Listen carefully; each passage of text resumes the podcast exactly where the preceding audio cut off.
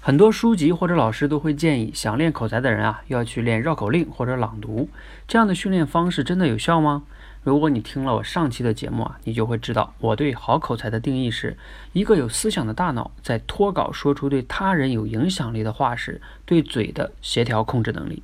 我们仔细的思考一下，练绕口令和朗读，它是在看着文字在读，这是在练你的口眼协调能力。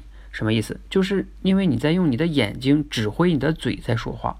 想一想，我们在现实中真正需要的是脱稿表达，而不是看着稿子读的能力。所以说，练绕口令、朗读训练的方向就错了。